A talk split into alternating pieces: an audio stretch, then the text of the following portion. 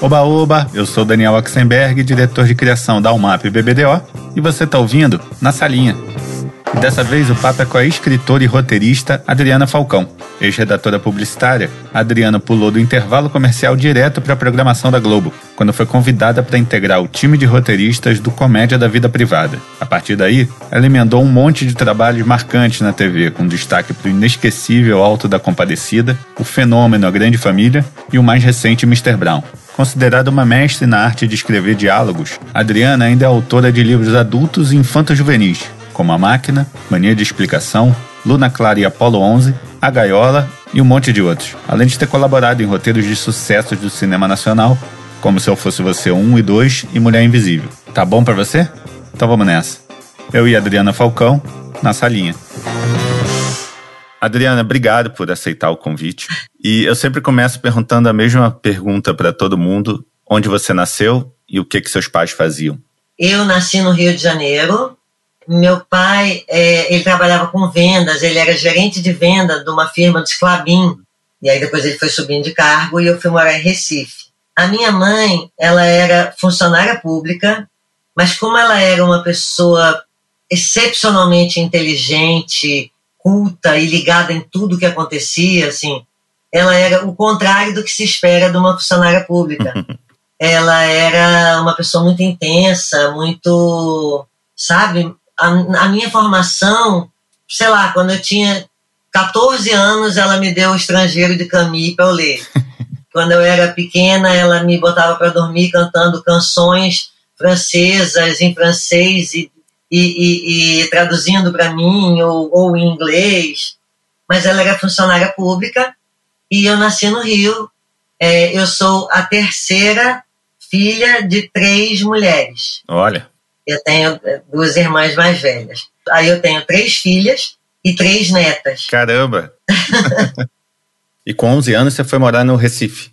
Com 11 anos, aí o meu pai é, teve um convite dessa, dessa da empresa para ser diretor de uma, uma fábrica numa cidadezinha chamada Goiânia, que fica a 40 minutos de Recife, sei lá.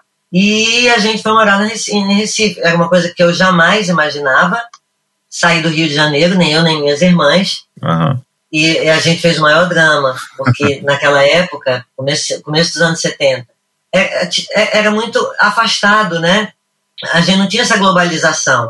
E quando meu pai chegou em casa dizendo que tinha recebido esse convite, era um convite quase que recusável profissionalmente para ele. É, eu me lembro que eu e as minhas irmãs começamos a fazer, que, que, que preconceito, ainda bem que a gente está em outros tempos. Eu e as minhas irmãs começamos a fazer um. Não, a gente vai sair do Rio, você vai levar a gente para Sergipe. Aí ele dizia: não é Sergipe, é Recife.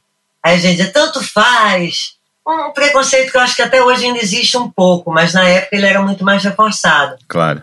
E aí, quando a gente chegou em Recife, a gente entendeu que, gente, Recife é uma, é, é uma cidade que tem uma cultura muito forte, tanto uma cultura popular como uma cultura erudita. Aí a gente se apaixonou por Recife. Era para ficar três anos, enquanto a fábrica ficasse pronta.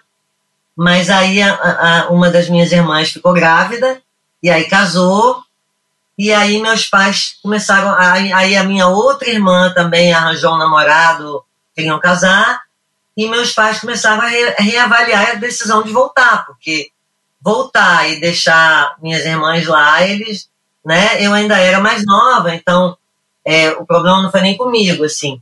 Mas eu também estava gostando tanto de Recife que aí a gente terminou ficando. É, começa a criar raízes, né? Exatamente. E você sempre gostou de escrever? eu sempre gostei de, de escrever. Aí eu, é, eu sempre ganhava medalha da redação no, no colégio, e eu gostava muito de ler. E eu muito cedo comecei a ler coisas mais de adulto, por influência da minha mãe, e às vezes não. Porém, como eu morava em Recife, que ainda como se eu morasse assim, num lugar muito distante, com dificuldade de comunicação, jamais passou pela minha cabeça escrever profissionalmente em Recife. Porque, assim, hoje em dia eu, eu, sou escritor e roteirista, né? Uhum. Bom, roteirista eu nunca tinha ouvido falar de, de, de né, de, de roteirista lá. E mesmo escritor, assim, a Clarice Lispector é, nasceu na Ucrânia, mas morou em Recife. É, tem vários escritores e poetas, sabe, muito conhecidos, mas, mas eu colocava assim, como se fosse é, Machado de Assis, sabe? Eu dizia assim, não, eu nunca vou conseguir ser. Nem passava pela minha cabeça. E o, como é que veio o interesse em fazer arquitetura? Gostando tanto de escrever, como é que veio o interesse em arquitetura? Aí vê só. Eu, eu acho que isso é uma coisa que acontece com muita gente que, que gosta de escrever, ou gosta de, de poesia, ou gosta de compor, ou gosta de, e tem que fazer um vestibular, e você tem que escolher uma daquelas opções que tem ali. Eu sabia que eu não queria ser engenheira e nem médica. Mas mesmo ali em humanas, direito, não sei o quê, a arquitetura ainda era o, o que mais se aproximava, porque conversava uhum. com arte, né? Isso acontece com muita gente, assim. O, o Chico Buarque é. fez arquitetura. É, eu conheço várias pessoas que fizeram arquitetura porque não, não, não tinha outro, outro é. curso para fazer. E na época do, do meu vestibular, eu namorava um, o meu professor de matemática. Hoje em dia seria, ele seria preso por assédio, porque eu tinha 16 anos, ele tinha 26, ele era meu professor de matemática. Só que a gente se apaixonou e, e casou, inclusive teve uma filha, né? E depois se separou, uhum. mas enfim. E eu era muito boa aluna. E ele dizia assim: você vai ser primeiro lugar no vestibular. E na época, arquitetura era o curso que bombava, assim. Aí ele dizia: faça arquitetura, porque você ser primeiro lugar em arquitetura, gente, isso vai ser um escândalo. E aí era é, é um pouco também para o colégio, sabe, o colégio fazer uma certa propaganda: o primeiro lugar é meu. Sei. E aí eu, eu, realmente eu também não sabia o que fazer, então eu disse: ah, vou fazer arquitetura. E aí a minha melhor amiga também fez arquitetura, e só, só que eu não fui primeiro lugar no vestibular, eu fui quinto. Então, para isso não serviu. quando, e quando começou o curso, eu comecei a entender, Daniel, que eu não tinha nada a ver com aquilo. E aí eu começava os trabalhos que era fazer a planta baixa de um hospital. Eu começava de uma casa, assim, mas eu me lembro, teve um momento que era assim, de um hospital. Eu dizia, gente, eu não sei fazer isso, eu não quero fazer isso. Sabe, não é isso que eu quero fazer. Só que assim que eu casei, e que eu entrei para arquitetura, o meu pai morreu. O meu pai se matou. Entendi. E o meu marido, na época, que era 10 anos mais velho do que eu, ele quase que me paternalizou, assim, sabe? Porque uma morte por suicídio sempre é muito, muito dura. É. sempre é muito pesada, né? Claro. E eu era muito nova, né? Aí eu já tinha 17 anos, mas eu estava grávida da minha primeira filha e, e aí ele meio virou meu pai, assim, nessa história. A minha mãe tinha esse temperamento muito diferenciado da, da, da, dona de casa tradicional dos anos 70. Ela era muito doida, ela era muito inteligente, ela, ela enfim, ele então não era nela que eu, que eu encontrava uma segurança assim, para esse tipo de coisa.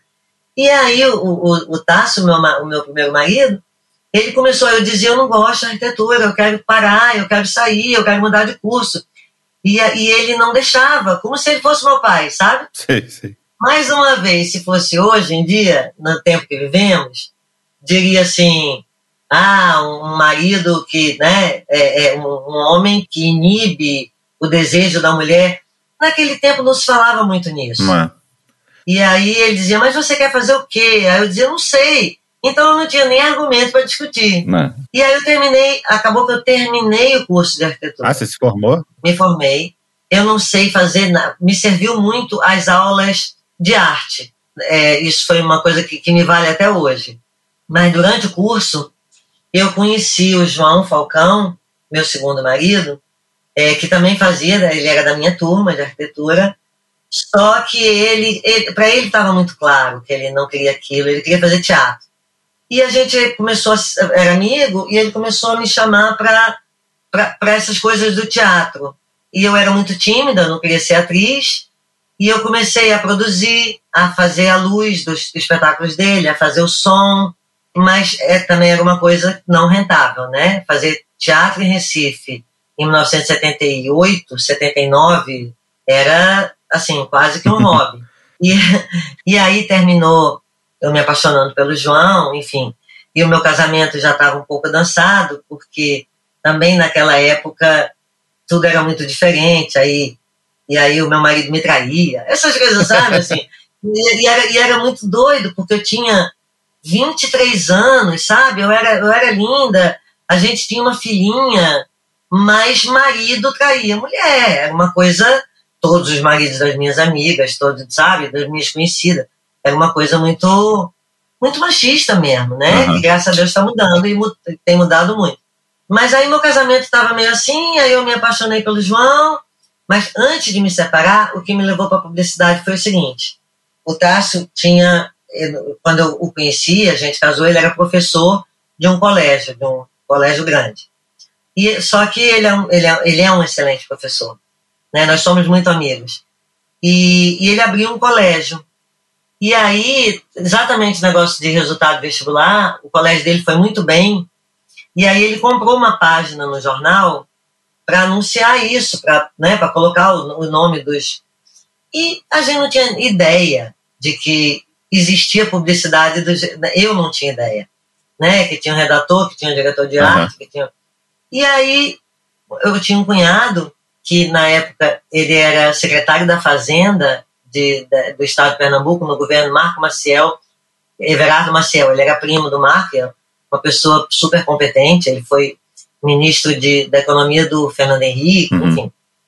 O Everardo dizia assim, eu, sim, porque eu peguei essa página que o Tássio tinha em branco e eu inventei. Eu inventei um texto, eu inventei, sabe, pô, podia ter tal imagem, podia ter. Né? Eu, eu praticamente fiz ali é, é, domesticamente um anúncio. E ficou um anúncio bacana. Uhum. E quando esse meu cunhado Everardo viu, aí ele disse, mas Adriana, você é, você é muito criativa, você é muito talentosa, você, você tem que, que ir por esse caminho, já que teatro não dava dinheiro, né? Eu já estava fazendo teatro e, e, não queria fazer arquitetura, eu tinha me formado, mas não queria nem estagiar nada. E aí o Everardo disse, olha, eu, eu tenho um amigo que é dono de uma agência de propaganda, da Ítalo Bianchi, que era sócio, Joca Souza Leão. Aí disse: Eu vou, eu vou falar com o Joca para você estagiar lá.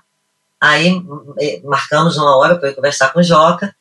E eu fui conversar com o Joca, disse: Olha, eu queria fazer um estágio. Aí disse: É, o Everardo me falou. Então tá, então você pode começar o estágio amanhã. É, isso foi em 80, 81, uma coisa assim. Uhum. E aí o Joca Souza Leão é, coitado, ficou com aquela obrigação de fazer o favor com o amigo, mas nem tinha estrutura para um estagiário. e aí ele me colocou lá com a, com a dupla mais bacana da, da, da, da, agência, que era o Jairo Lima e o Guido Bianchi. O Jairo era o redator, um grande poeta, grande dramaturgo, um mestre na minha vida, e o Guido era o diretor de arte. E eu ficava lá sentada e eles não davam a mínima para mim.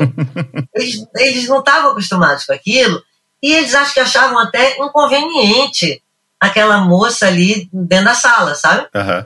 E aí, quando foi um dia, o Jairo estava fazendo um anúncio, na época eles atendiam um supermercado chamado Bom Preço, que era o maior anunciante deles. E ele estava tentando fazer um anúncio para Bom Preço, que era um texto razoavelmente simples, assim, não tinha tanta criação porque era falando do feriado, que não sei o quê, e ele estava meio agoniado com aquilo, e o telefone tocou e chamaram ele para uma reunião. E ele saiu muito irritado. Ele nem olhou para minha cara. Ele saiu irritado. Ah, reunião, não sei o quê, eu tenho esse anúncio. E aí eu fui tão invasiva, digamos assim, é, é, que aí eu fui lá, era máquina de escrever ainda. Eu fui lá na máquina de escrever dele, aí, aí vi Aí eu vi o jovem em cima da mesa, o que, é que era para o anúncio dizer, e eu disse, eita, eu vou tentar escrever isso aqui. E aí comecei a tentar. E aí, quando ele voltou da reunião, mal-humorado, aí eu disse, Jairo, olha só, eu, eu, eu tentei aqui, dá uma olhada aqui. E aí, quando ele olhou, ele ficou surpreso. ele disse, menina, você é talentosa. Enfim, a partir daí ele, ele tanto ele como o Guido, eu virei realmente uma estagiária. Eu fiz um mês de estágio, deu certíssimo, e fui contratada.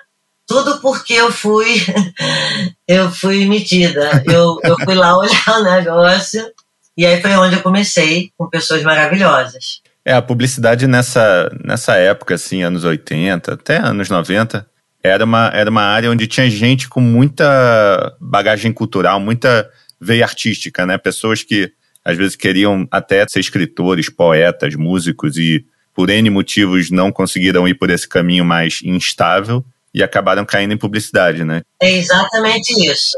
O Jairo, o Jairo tinha escrito algumas peças de teatro muito famosas e o seu Ítalo Bianchi, ele era cenógrafo Olha. na Itália, de, de cinema. E veio para o Brasil, foragido da guerra, escolheu Recife, não tinha como ser cenógrafo de cinema em Recife, e ele migrou para a publicidade, assim como Jairo também. É, não dava dinheiro fazer teatro, não dava dinheiro poesia, e aí ele migrou para a publicidade. É exatamente o que você está dizendo. E todo mundo dentro da agência tinha esse perfil. Não. Até os meninos aparecerem, o Heitor Dália, o André, o não sei o quê, que eram meninos que tinham feito comunicação na, na universidade, porque aí já existia um mercado em São Paulo, já todo mundo falava, Washington Oliveira, Nizanguanais, mas, mas na época que eu entrei, é, o cenário era exatamente isso que você acabou de falar. E quanto tempo você ficou em publicidade? Muitos anos, porque eu entrei muito nova, né? Eu entrei com 24, e aí fiz uma, uma, uma linda carreira na Ítalo, e aí fui chamada para ser dire, é, diretora de criação da Ampla, que era uma outra agência que estava crescendo, até que eu voltei para Ítalo como diretora de criação. E aí, engraçado, eu já estava casada com o João Falcão, uhum. nós já tínhamos duas filhas, a Clarice e a Isabel, a Tatiana, que é a minha filha mais velha do meu primeiro casamento, uhum. e o João estava é, ganhando muito bem como é, ele, ele abriu uma produtora de vídeo em Recife, porque os comerciais ou eram feitos em São Paulo, ou eram feitos em Recife e eram muito ruins sabe? muito feios, muito mal produzidos, muito mal dirigidos. E o João é muito talentoso, né? Sempre foi, mas e naquela época ele trouxe uma nova linguagem. Uhum. E, ele, e ele era a única produtora legal em Recife. Então a gente ganhava bem, eu era diretora de criação da Ítalo, mas aí o João tem, sempre teve essa coisa com o teatro. E em determinado momento, meu pai já tinha morrido, como eu te falei, a minha mãe também morreu numa situação trágica, assim. E eu tinha uma tia que foi para Recife, daqui do Rio, exatamente para nos ajudar naquela situação ali da, da, do meu pai e da minha mãe, que, que eles eram eles eram muito geniais para a época, era muito, muito difícil. E aí a, a minha tia morreu. Foi, foi a primeira morte com a qual eu lidei com a morte, a morte natural. Uhum. Né? Ela morreu porque ela estava com 84 anos e teve uma pneumonia e morreu. Né? Porque a minha mãe morreu de uma overdose de remédio, meu pai se matou e tal. E aí, quando eu, eu, eu tinha uma adoração por essa minha tia, e, e ela, do mesmo jeito que ela sempre cuidou de mim das minhas irmãs, quando ela foi envelhecendo, eu e minhas irmãs cuidávamos dela. E aí, no mesmo mês, assim, o João sabia que eu tinha esse, esse, é, isso que me prendia lá, que era minha tia. Aí, aí o João logo disse: vamos para São Paulo, para o Rio, eu quero fazer teatro. Ele não gostava de fazer publicidade, ele queria fazer teatro, depois veio fazer outras coisas, cinema e televisão. E a gente foi para São Paulo.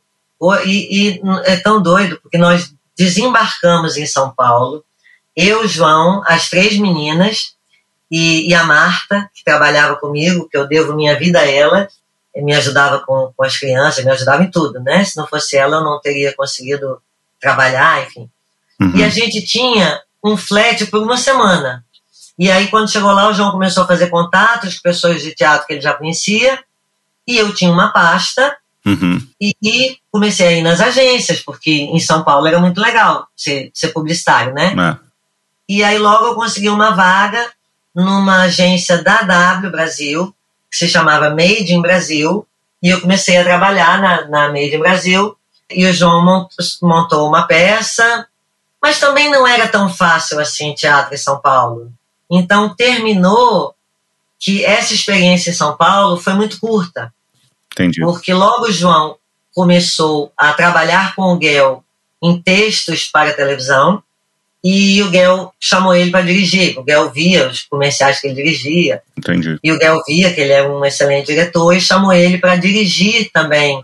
E aí a gente se mudou para o Rio. Entendi. porque a Globo, o Guel e, enfim, a produção de televisão estava no Rio. E aí, quando chegou no Rio, o João estava escrevendo lá para Globo, e aí eu disse: não, o mercado de publicidade do Rio era muito pequeno, e eu disse: não, não vou começar tudo de novo, sabe?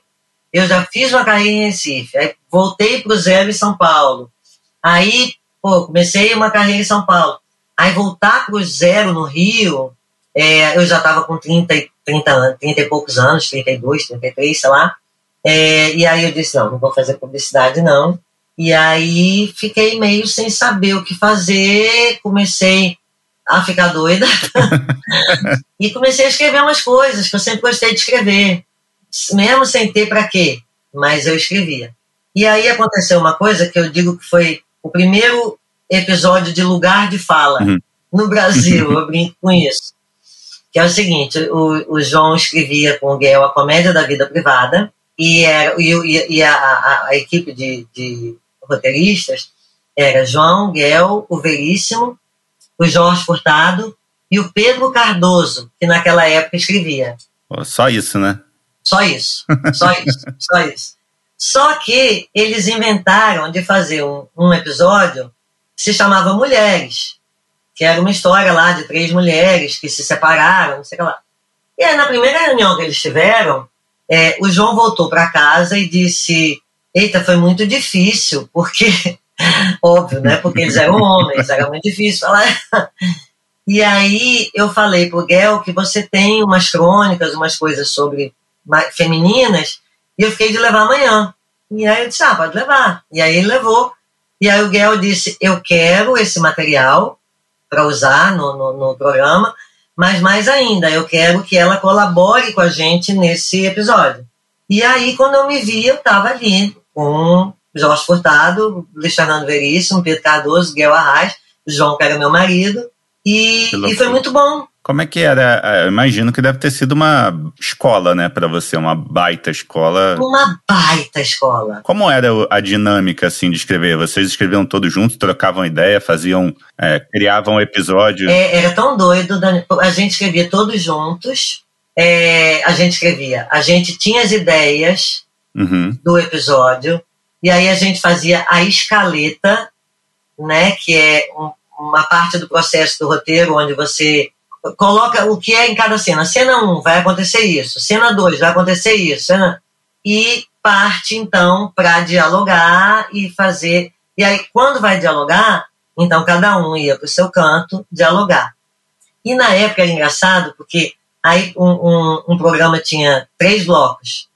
E aí ficava assim: bloco 1 um com fulano, bloco 2 com fulano, bloco 3 com fulano. e aí eu pensava assim, isso, isso não vai dar certo. Na hora que juntar, vai, vai ser uma salada, né? É. Só que tudo já tinha sido tão discutido e tão trabalhado, e era uma equipe que tinha tanto a ver que dava certíssimo. Óbvio, precisava de uma redação final depois para acertar algumas coisas. Alguma piada no bloco 1 que pegou, repetir ela no 2 ou no 3, usar como bordão, algumas coisas assim uhum. que a redação final fazia mas era um processo maluco, hoje em dia completamente diferente, mas que na época dava muito certo. A gente fez muita coisa assim.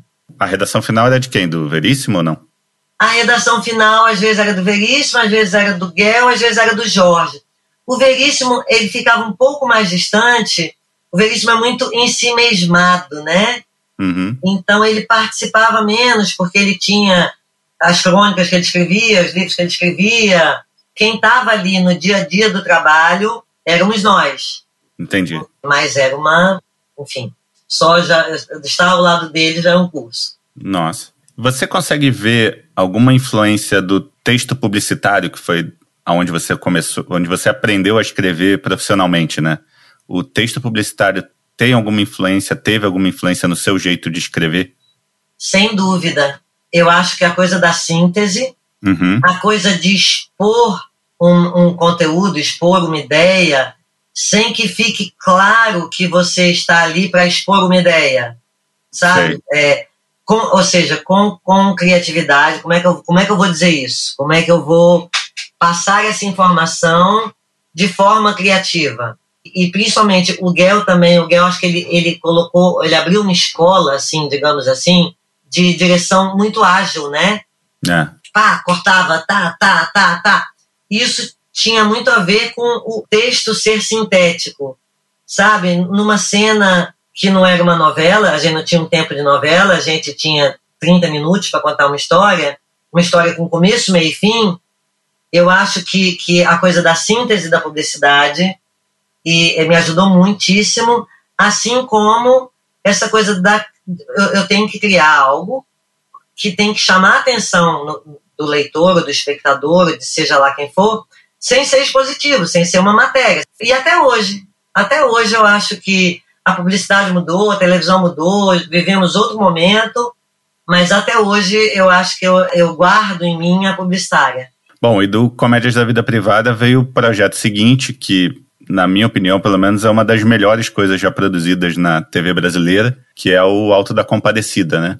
É, antes do Alto da Compadecida, eu passei por algumas coisas. Eu passei por alguns programas com a Regina Casé, Terça Legal, Muvuca, algumas coisas assim, até que em algum momento o, o, o Guel e o João são pernambucanos e eu morei lá muito tempo. Então o Guel veio com essa ideia do Alto da Compadecida e aí foi uma delícia. Hum, e a gente escreveu, foi muito gostoso de escrever. E quando foi ao ar, foi no comecinho do ano de 99. Uhum. E a gente estava de férias em Porto de Galinha, numa casa de praia. E a gente assistiu ali, vieram até alguns amigos de Recife ali para casa para a gente assistir junto, mas a gente não tinha ideia do sucesso que ia fazer e do sucesso que fez. Uhum. A gente assistiu o Pôr de Galinha e, pô, que legal, ficamos muito felizes com o resultado, todo mundo comemoramos, tomamos um pó e tal. Mas quando a gente voltou para Recife, aí sim a gente teve a dimensão do sucesso que, que, que aquele programa fez, é, que aquele, aquela minissérie fez. É, eu me lembro de ir ao shopping e em todas as lojas de eletrodomésticos que tinham a televisão ligada para vender, todas estavam ligadas, passando o alto da compadecida. Uhum.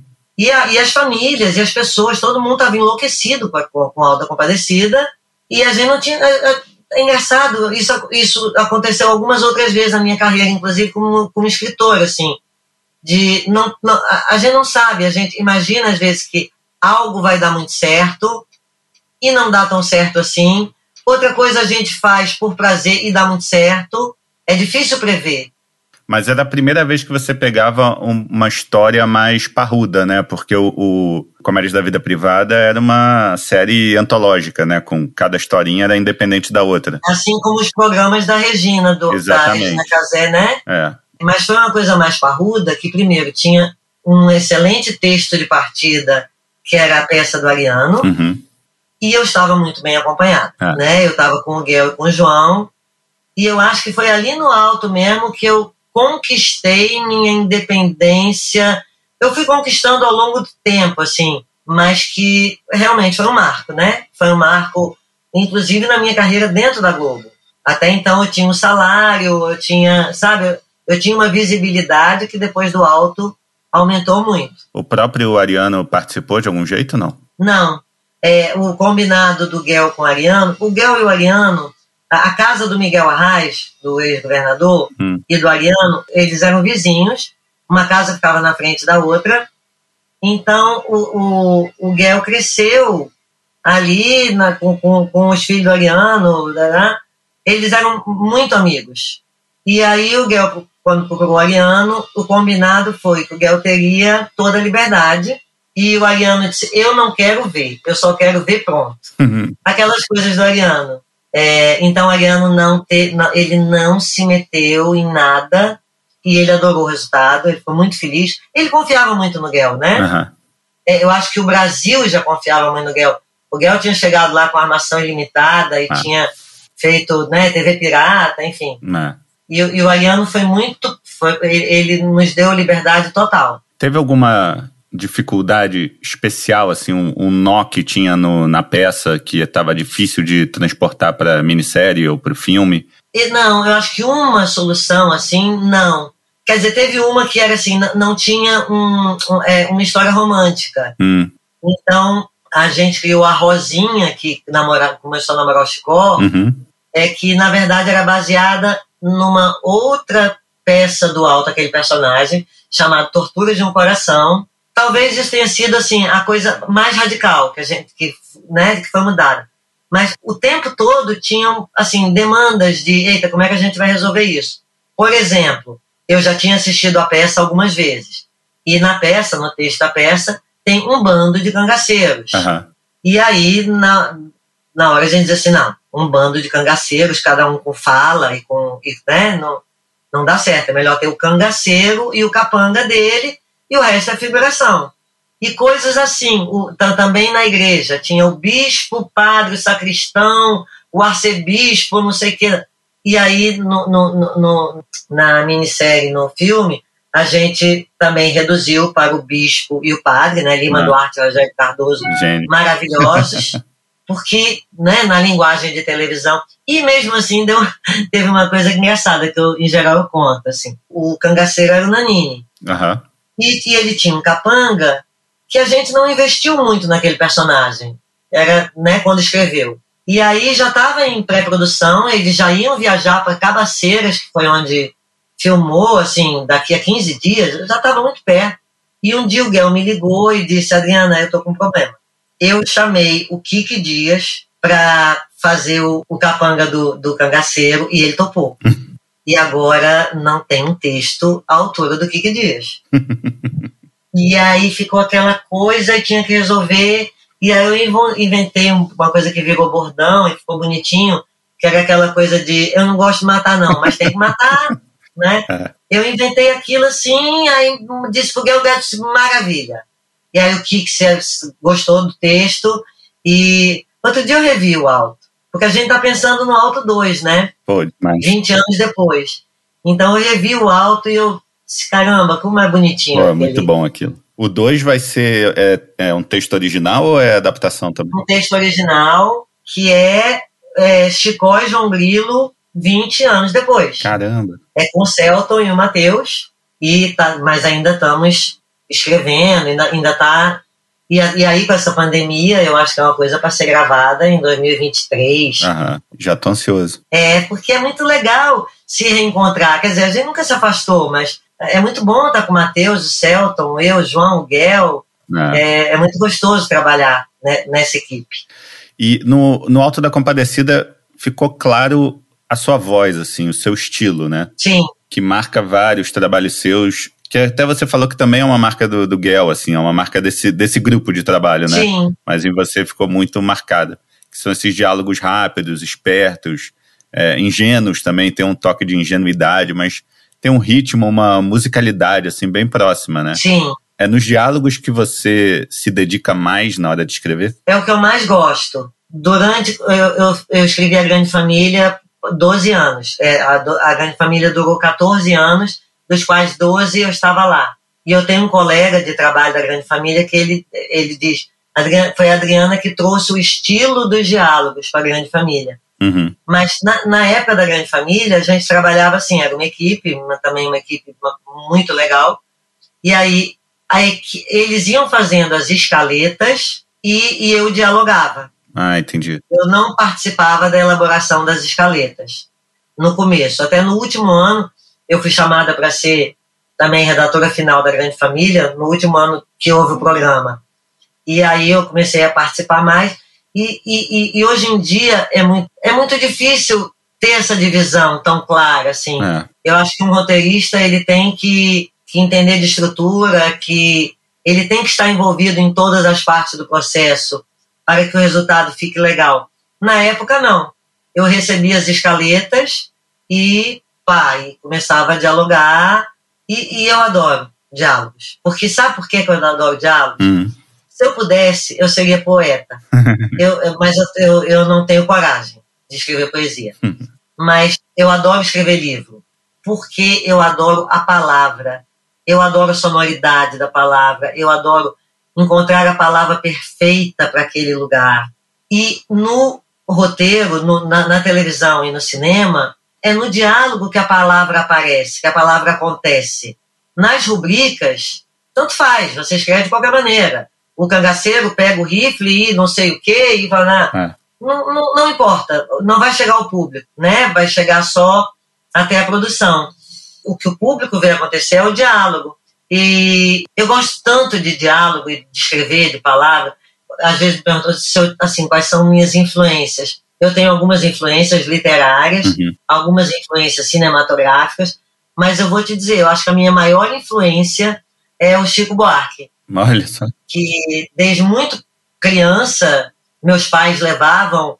No dia que saía o disco do Chico, era uma festa na minha casa. Uhum. Meu pai chegava com o disco e depois do jantar a gente se reunia e ouvia. E, e meu pai e minha mãe começavam a discutir cada a letra de cada música. E eu acho que o Chico é um gênio nisso, assim, em usar a palavra exata, em construir uma imagem poética muito rica. Né? E eu acho que foi bem daí, não sei. E apesar desse amor pela palavra e esse amor por escrever e pensar na palavra e pela literatura, seu primeiro livro nasceu de um, uma tentativa de fazer outra coisa, né? Não era para ser um livro e veio, que é A Máquina. Que eu lembro de ter visto no teatro, no Rio, A Máquina, a montagem. E eh, na época eram atores completamente desconhecidos, um grupo de atores da Bahia, né? Que era o Lázaro Ramos, Wagner Moura, Vladimir Brista, era uma galera genial, eh, com o seu texto, aquele o texto que tem a sua marca, o ritmo e a musicalidade que eu falei.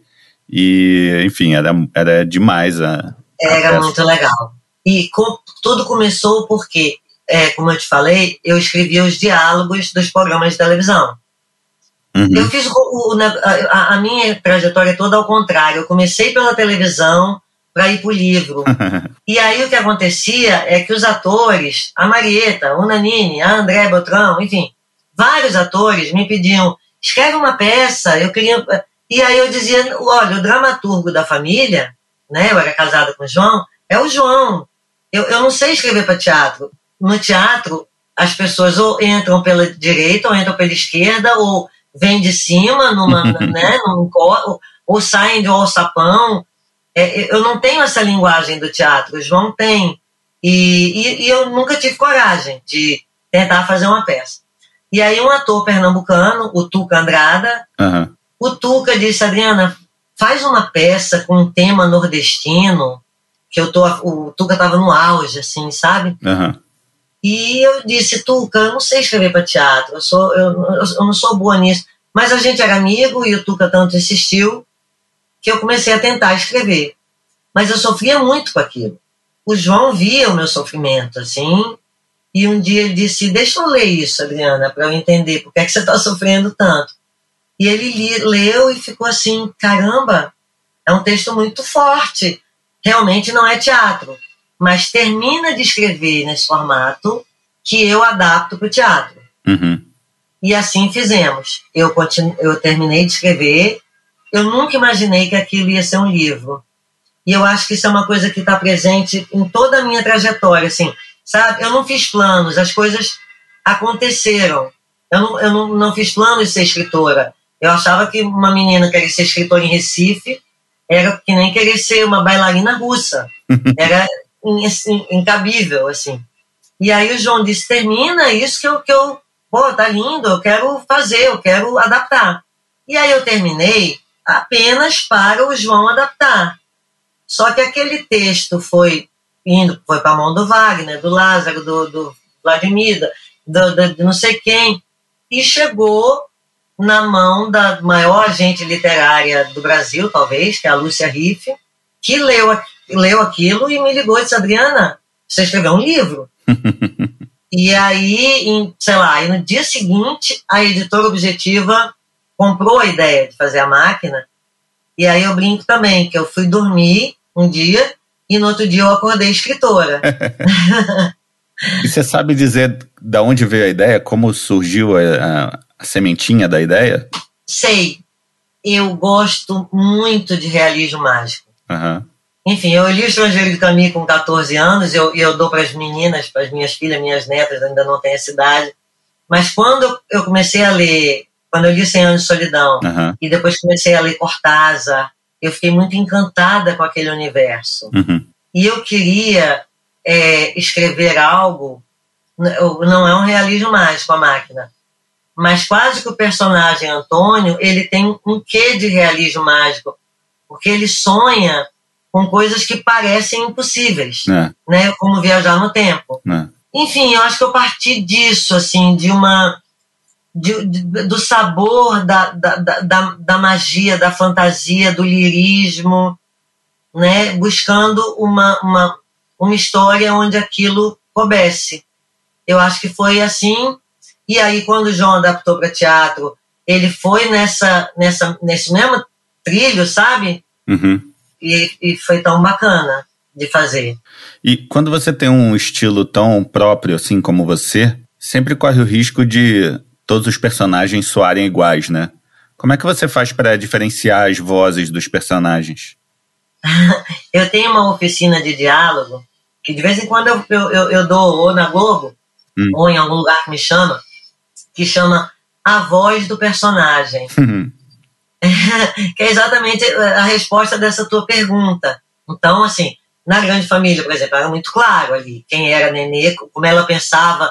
Porque eu acho que você tem, tem que pensar, assim, como esse personagem pensa, uhum. sabe? Em que é que ele se embasa, o que é que ele leu, como é que ele se veste. Eu acho que é uma composição um personagem. Uhum. Né? E, e, e eu gosto muito de fazer isso. Por isso, eu trabalho muito em cada personagem para que cada personagem tenha a sua voz e tenha a sua cara e tenha a sua, sua alma. Eu tenho um amigo que hoje em dia ele é roteirista, ele é mais amigo da Clarice, ele é da idade da Clarice, um grande roteirista, o Célio, Célio Porto. E, e ele, ele comenta uma coisa que eu acho engraçada, ele às vezes ele, ele vê um roteiro que ainda não está legal, e ele diz, mas não são personagens, são pessoas. Sabe, assim, o que, o que ele quer dizer com isso é que os, os personagens ainda não têm sua voz, ainda não têm sua marca, é, ainda não têm sua função na trama. Uhum. Né? Porque além do diálogo, tem isso, tem a função na trama, tanto do diálogo quanto do personagem. Se um personagem entra numa cena para dizer que a mãe do fulano morreu, ele vai dizer da maneira que, que ele diria, ele sendo aquela aquele personagem que ele é e, e tem uma função na trama. É, vai mover a história. Uhum. É, é, eu acho que é maior do que escrever os diálogos, sabe? Mas, mas tudo isso eu venho aprendendo com os anos. Eu ainda não aprendi tudo, não. eu ainda não aprendi. Eu estou em processo. Todo dia eu aprendo. Isso pode parecer clichê, cafona, mas é verdade. Todo dia eu aprendo e eu me jogo nas coisas. Se eu não me jogar, sabe? Se não for um mergulho, não rola. Uhum. Revendo a sua trajetória, teve um período que é impressionante que você estava começando a escrever, começando ou escrevendo Grande Família, aí teve o livro Mania de Explicação, aí teve o musical Cambaio, que você fez com seu ídolo Chico Buarque, e ainda escrevia crônicas para Veja Rio. Como é que você conseguia se concentrar em cada coisa, separar cada coisinha para escrever tanta coisa diferente ao mesmo tempo? É, é, é uma pergunta muito. Você, você é muito, muito bom entrevistador. é, porque é uma coisa que eu mesma me pergunto, as minhas filhas, de vez em quando falam, é, todas são roteiristas, e elas dizem, mãe, você fazia muita coisa ao mesmo tempo. Não. Mas foi um tempo em que as crianças tinham crescido, elas iam para a escola, e aí eu, eu, eu fazia um balé, assim, o meu dia era um balé, em que enquanto as crianças estavam na escola, durante a tarde eu fazia grande família e eu sempre trabalhava à noite. Depois que elas iam dormir, eu trabalhava até duas, três da manhã e aí no outro dia acordava às dez, aí malhava para começar um novo dia, assim. E eu já cheguei a ter três projetos ao mesmo tempo, mas Caramba. aí é maluquice demais. Mas dois projetos até hoje eu consigo, trabalhando à noite, né? Uhum. Eu gosto muito do que eu faço, eu sou muito apaixonada pelo que eu faço. Então não é nenhuma, assim, não, não, não é um peso para mim escrever à noite. E, e, na época, realmente, eu acho que também tem a ver com a, com a idade. É, eu estava muito produtiva. Foi, é, é, assim, entre os meus 30 e 40 anos, 45, sei lá, que é quando a gente está mais produtiva, assim. Uhum é, talvez hoje eu não desse conta de, de, de tantos projetos. porque as crianças cresceram tanto que já tem as netas, e a minha neta mais nova tá tá, eu moro aqui numa coberturazinha, e ela tá lá embaixo na sala. Eu, eu sou uma ótima avó, eu sou uma ótima mãe, e, e aí, em geral, tem um projeto na Globo, e uma outra coisa que aparece, mas eu acho que nessa época eu fui excepcionalmente uma pessoa produtiva. Mas eu, eu acho que é, tem muito a ver com a idade. A próxima pergunta era se você é, é, disciplinada, assim, se você tem alguma mania, um ambiente especial que você só consegue escrever, ou tem que ter silêncio, ou tem que ter música, ou e se você tem uma meta diária para escrever, assim, eu todo dia escrever uma certa quantidade de páginas ou palavras, enfim. Eu sou muito disciplinada. Eu tenho aqui o meu meu lugarzinho que às, vezes eu escrevo com música quando é livro mas para televisão em geral é, eu escrevo sem música e, e tudo está aqui, o meu, o meu celular está aqui, sabe assim, se, se, tiver, se não tiver tudo do meu jeitinho, assim, por exemplo, trabalhar em hotel é uma roubada. Já aconteceu de eu ter que viajar e, e ter que entregar um texto e ter que trabalhar no hotel, sabe, na cadeira do hotel, na mesa do hotel, é muito difícil. Uhum. Aqui eu, eu, eu tô com tudo propíciozinho, sabe? Uhum. É, e a coisa da meta, em geral, eu sou, eu sou produtiva, então, assim, eu quero, eu estabeleço uma meta, quatro cenas do programa. Às vezes alcanço, às vezes não, mas o que diz é o meu grau de cansaço. Tem uma hora Entendi. que não dá mais. É quando eu falo da idade, da época da, que uhum. eu era mais produtiva, assim. Que eu ia até as duas da manhã, acordava às nove e meia, malhava, é, aí ia levar as crianças no colégio, voltava e conseguia até as duas da manhã. Hoje em dia eu não consigo mais até as duas da manhã. Eu vou até onze e meia, meia-noite, é, mas sou muito produtiva e muito organizada, assim, sei muito o que é que eu quero do dia, sabe? E depois do livro do Mania de Explicação, né, que você já viu algumas entrevistas hoje, você fala que é o seu best-seller. É. você entrou de vez na literatura infanto-juvenil com o livro Luna Clara e Apolo 11 e outros livros, A Gaiola, outros montes de livros que vieram depois. Por que, que você preferiu escrever para esse público é, infanto-juvenil depois do sucesso da máquina, que não é um livro infanto-juvenil? E se tem alguma diferença para você escrever para um público ou para outro? Não tem a menor diferença para mim escrever para um público ou para outro, porque eu acho que, que eu tenho uma, uma voz como escritora que você até falou em ingenuidade, que eu acho que combina muito. Uhum. Eu, eu, é como se assim, eu esqueço que eu sei como é, que, como é a realidade e eu começo a repensar a realidade como alguém que não sabe. É. O personagem Antônio da Máquina é muito assim. É. Uma linha de explicação é exatamente isso. Uma menina tentando ressignificar as coisas da forma como ela sente, né? É. É, o que acontece é que com mania de explicação, pela segunda vez, a primeira vez foi a máquina, né? Eu, eu escrevi um negócio para virar um, um, um documento para o João fazer a adaptação e aquilo virou um livro. É. O Mania de Explicação foi uma crônica para Veja Rio.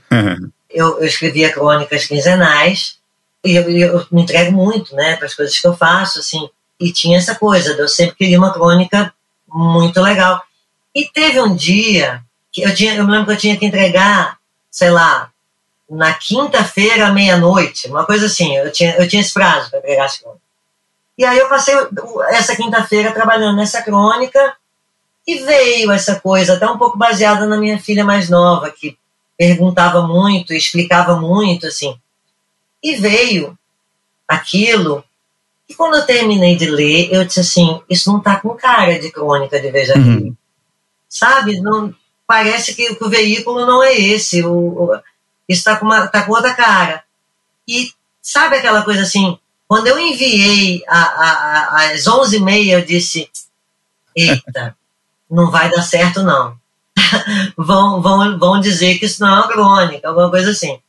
E não, a crônica saiu no domingo, e na segunda-feira me ligou um editor, o Pascoal Soto, que é meu editor até hoje, é o editor dos meus sonhos, a gente não se conhecia e ele me ligou e disse: Adriana, eu li a sua crônica e eu acho que é um livro infantil. Topa fazer um livro infantil? Uhum.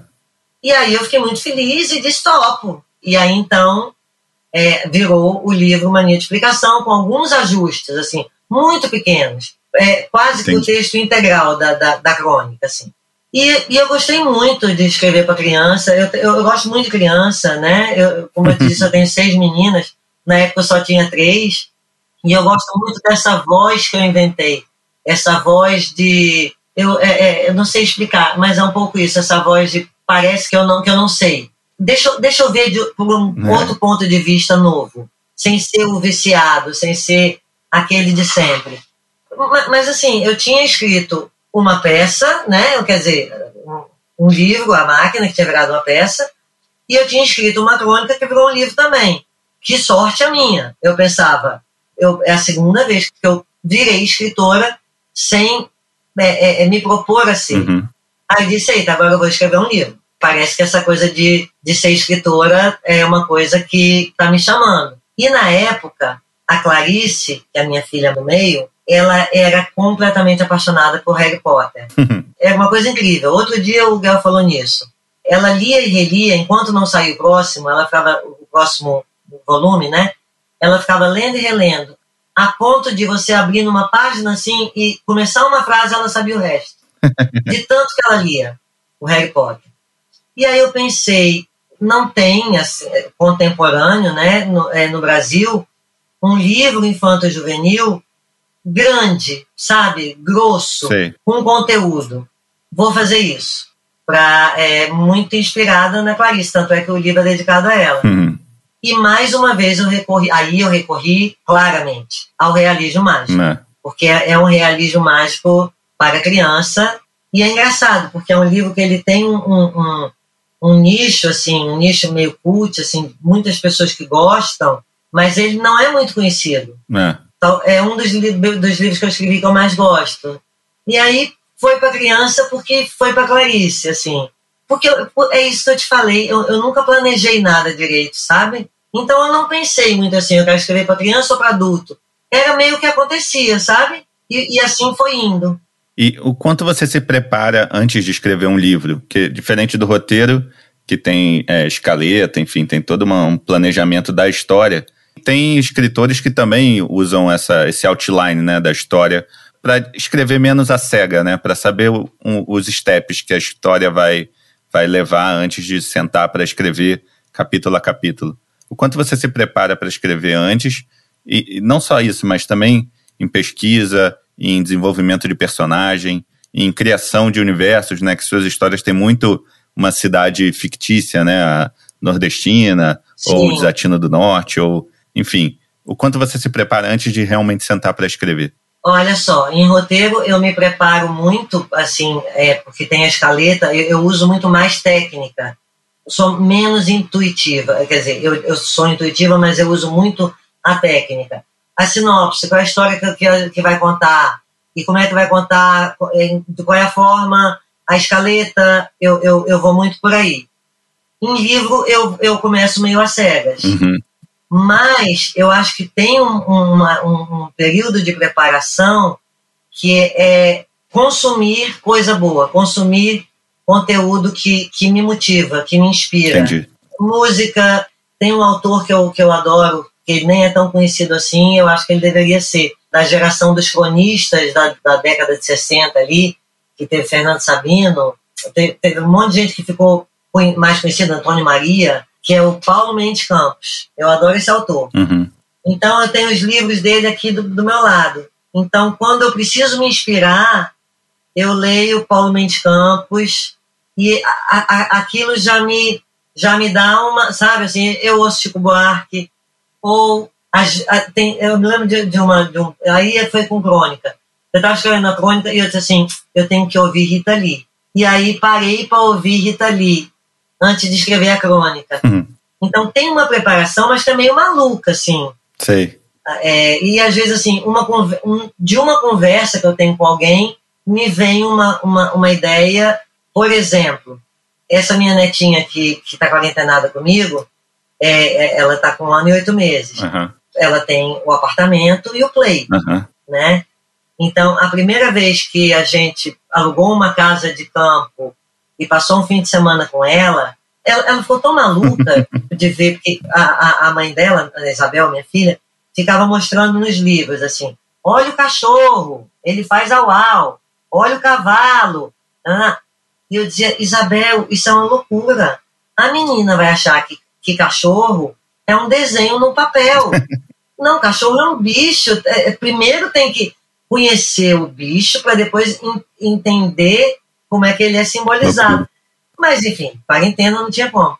E a gente foi passar um fim de semana numa casa de campo e ela ficou louca, porque ela viu o cachorro de verdade, uhum. ela viu a vaca de verdade, o cavalo de verdade. E eu achei aquilo tão curioso, tão bonito, tão poético, que eu resolvi escrever um livro infantil sobre isso. E escrevi. Então foi uma, uma, uma circunstância que me trouxe a ideia. Entendi.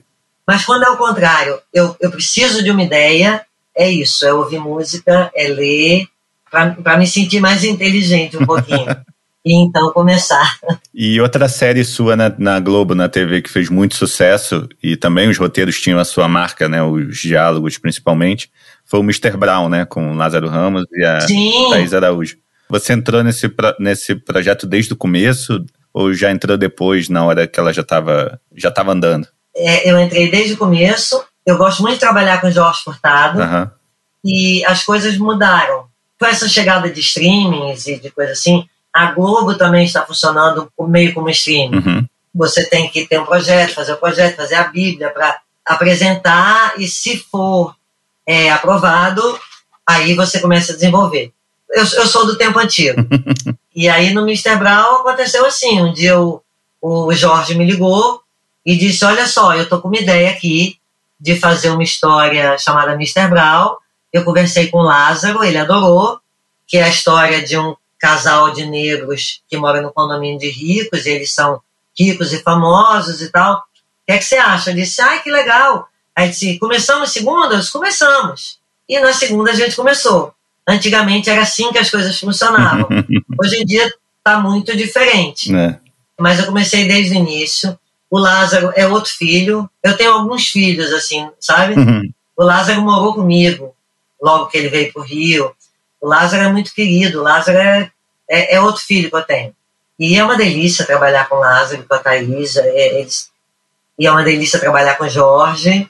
E a gente montou uma sala de roteiro muito bacana e, e, e foi muito bom. É. é porque tem projeto que, que é mais gostoso do que outro, sabe? Assim, ou porque a sala de roteiro é mais legal, ou porque o elenco, ou porque o, o, o, o redator final. E, e, e no, no, no Mr. Brown, tudo convergiu para ser bom. Não. Né. E foi ótimo, foram quatro temporadas. Eu tenho saudade. Explica rapidinho para quem não, não, não sabe, não conhece, o que é uma Bíblia de uma série. Tá. Antigamente, no meu tempo, a gente tinha uma ideia, alguém teve a ideia, ah, vamos fazer a Grande Família, aquele programa que teve nos anos 70, vamos adaptar para, para os anos 2000 e as pessoas se engajam e gostam e apresentam para a Globo, Globo diz que ótimo, começa a trabalhar aí. E a gente começava a trabalhar a partir de uma ideia. Nos canais de streaming, não é assim. É, é um formato americano. Eu, eu, acho que é americano, eu acho que não é nem europeu, talvez a Europa trabalhe assim também. Mas é um formato muito americano. Para o canal comprar a sua ideia, antes você tem que fazer o que eles chamam de Bíblia, que é o, o, story, é, é, o storyline, a sinopse da temporada, o arco da temporada, a sinopse dos episódios, o perfil dos personagens e um piloto. Uhum. Isso tudo demora para ser feito. E, e enquanto você está fazendo aquela Bíblia, é uma aposta. Você está apostando numa ideia mas você não está recebendo, você está trabalhando para aquilo. Uhum. E quando você gosta da ideia e você acredita nela, é muito bom. Né? Ultimamente eu, eu tenho trabalhado com. Mas até dois anos atrás, eu não sabia escrever uma Bíblia. Porque no meu tempo não era assim que eu funcionava. Eu sou exclusiva da Globo, portanto nunca tinha escrito para Netflix, nem para Amazon, nem para outros é, canais que, que já exigiam esse modelo. E eu não sabia fazer até que a Globo começou a trabalhar assim também. Uhum. E aí eu aprendi com minhas filhas. Uhum. É tão engraçado isso, porque elas já. A, a Clarice está escrevendo uma série para a Amazon, a Isabel estava escrevendo uma série para a Netflix, que já acabou. É, a Tatiana, que é a mais velha, também é contratada da Globo, mas ela já tinha feito uma Bíblia para a Globo, de um projeto dela. E eu não sabia, eu disse, meninas, me ajudem, eu não sei fazer isso não. Uhum. E aí eu entendi que não, não é nenhum bicho de sete cabeças, mas é, é, é um processo trabalhoso. Não. Parte do storyline, sinopse, argumento, e, e aí sinopses dos episódios. Ou seja, você tem que estar com tudo muito pronto antes de começar. E antes não, quando o Jorge me ligou, bora fazer o Mr. Brown? Vamos começar a segunda? A ideia é um casal é, de artistas negros bem-sucedidos que moram num condomínio onde só moram brancos e tem os vizinhos que é, é, a gente vai falar de racismo, a gente vai falar de machismo. Enfim, ele tinha uma ideia e a gente começou dali. E aí eu tive que aprender a, a, a- a fazer Bíblia, porque é, é o jeito como se trabalha hoje em dia. Você põe muito da sua vida pessoal nos seus livros, né? Você fez um livro sobre o relacionamento dos seus pais, você fez um livro sobre é, essa experiência da sua netinha com o cachorro, né? Sim, E sobre o divórcio também, a gaiola. sim. Enfim, você traz é, muito do- da sua vida pessoal para suas obras literárias. Mas na TV, você tem algum projeto que você teve a ideia desde o início e você que deu a faísca inicial para acontecer? Não, eu, eu acabei de apresentar um, que eu fiz a Bíblia, Uhum. e que eu apresentei, mas nem tem tanto assim a ver comigo. Tem um pouco, mas nos livros isso é mais claro. E eu vou, o meu próximo livro que eu vou lançar pela editora Ventania é a história de quatro gerações de mulheres. Legal. Tipo, uma bisavó, uma avó, uma mãe e uma filha. Uhum. Sabe? Uma de 90, uma de 70, uma de 50 e uma de 30, de 25 Aham. Na, na- na história, eu não, eu não- nenhuma delas eu me baseei em ninguém. Porém, eu tinha tido essa ideia e eu tinha começado esse livro e aí eu deixei de lado porque comecei a fazer outra coisa.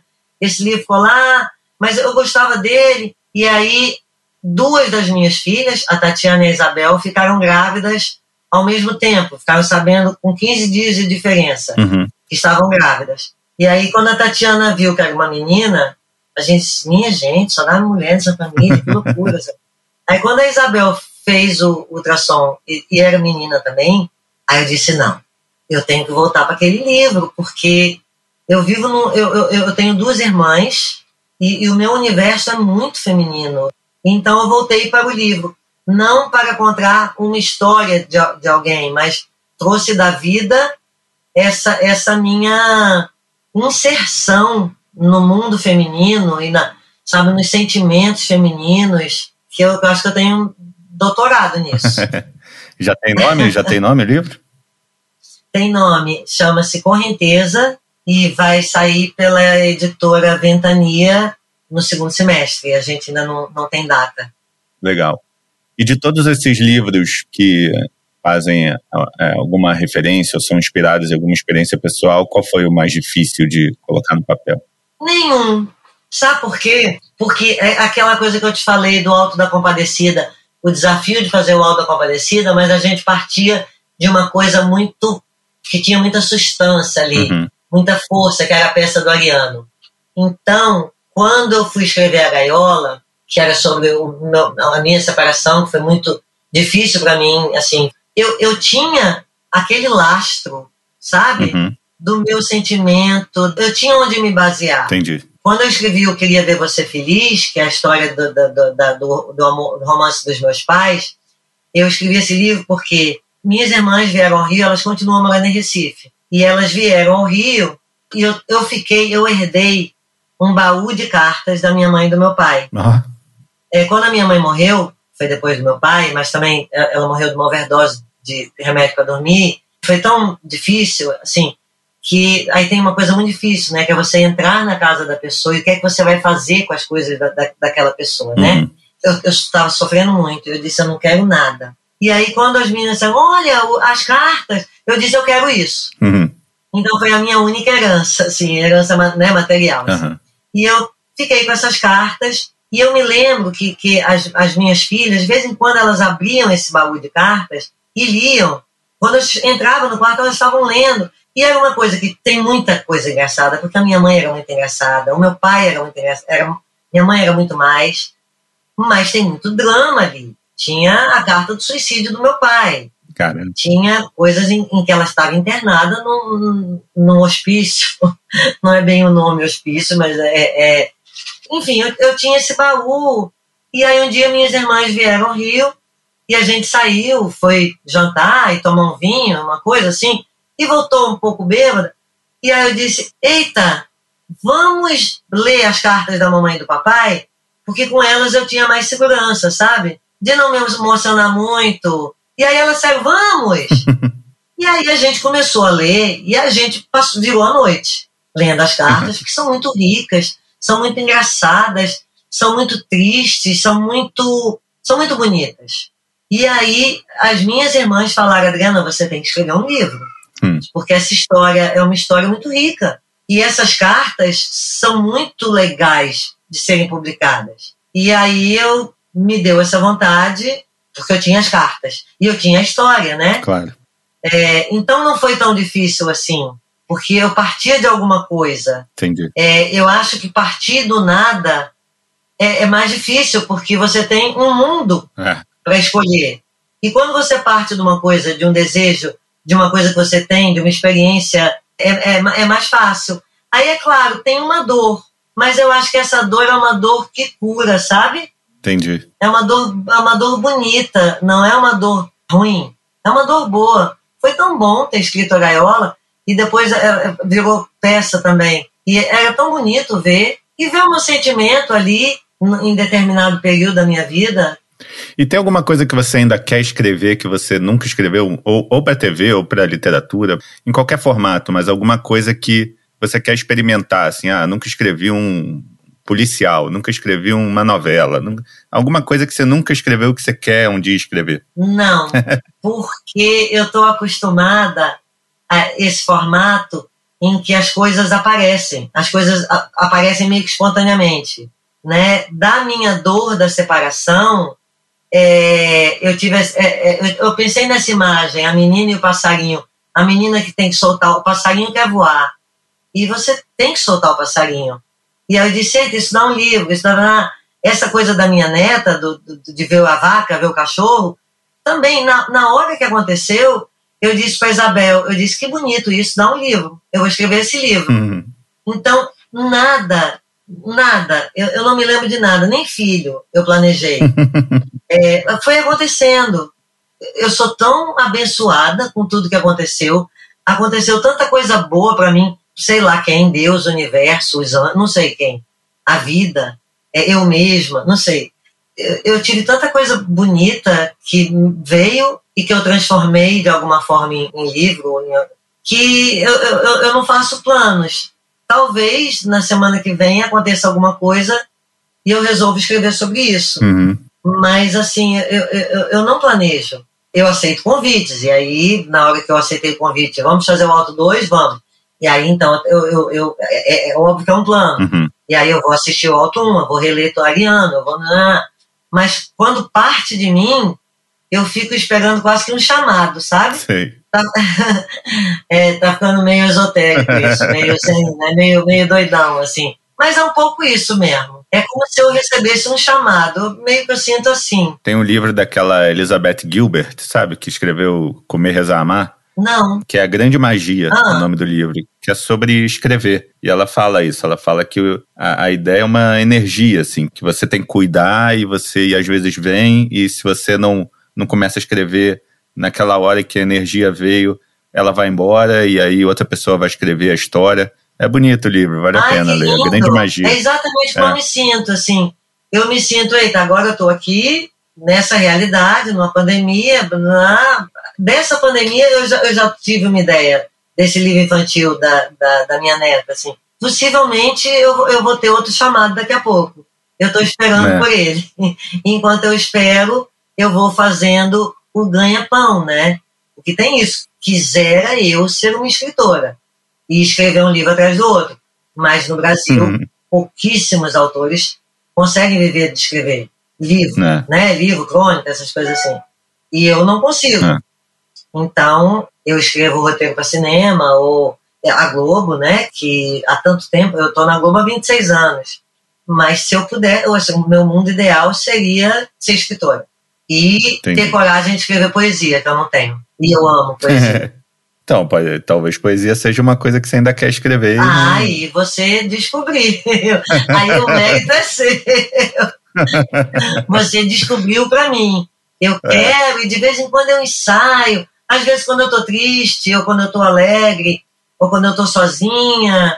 Essa lua, esse conhaque, deixam a gente comovido como diabo. sabe? Quando eu tô com esse sentimento do Drummond, assim, eu digo, eita, eu vou tentar escrever um poema mas sempre fica muito aquém do que eu desejar, desejava. Entendi. E aí eu, eu volto atrás e digo, não, ainda não estou pronta. É modéstia sua, um dia vai sair. Tomara, a Vislava, a, a, aquela poeta polonesa que, que é uma, ela morreu há pouco tempo, mas ela muito velhinha escrevia poema.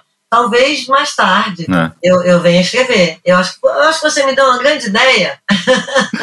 Vai lá, vai um lá. projeto. E é. para terminar, a última pergunta: se você encontrasse a pequena Adriana lá atrás, pegasse aquela máquina para voltar no tempo, encontrasse a pequena Adriana, que conselho você daria para ela? Eita, me arrepiei agora. eu acho que eu daria esse: deixa acontecer, sabe? Let it be, eh, sabe assim, deixa.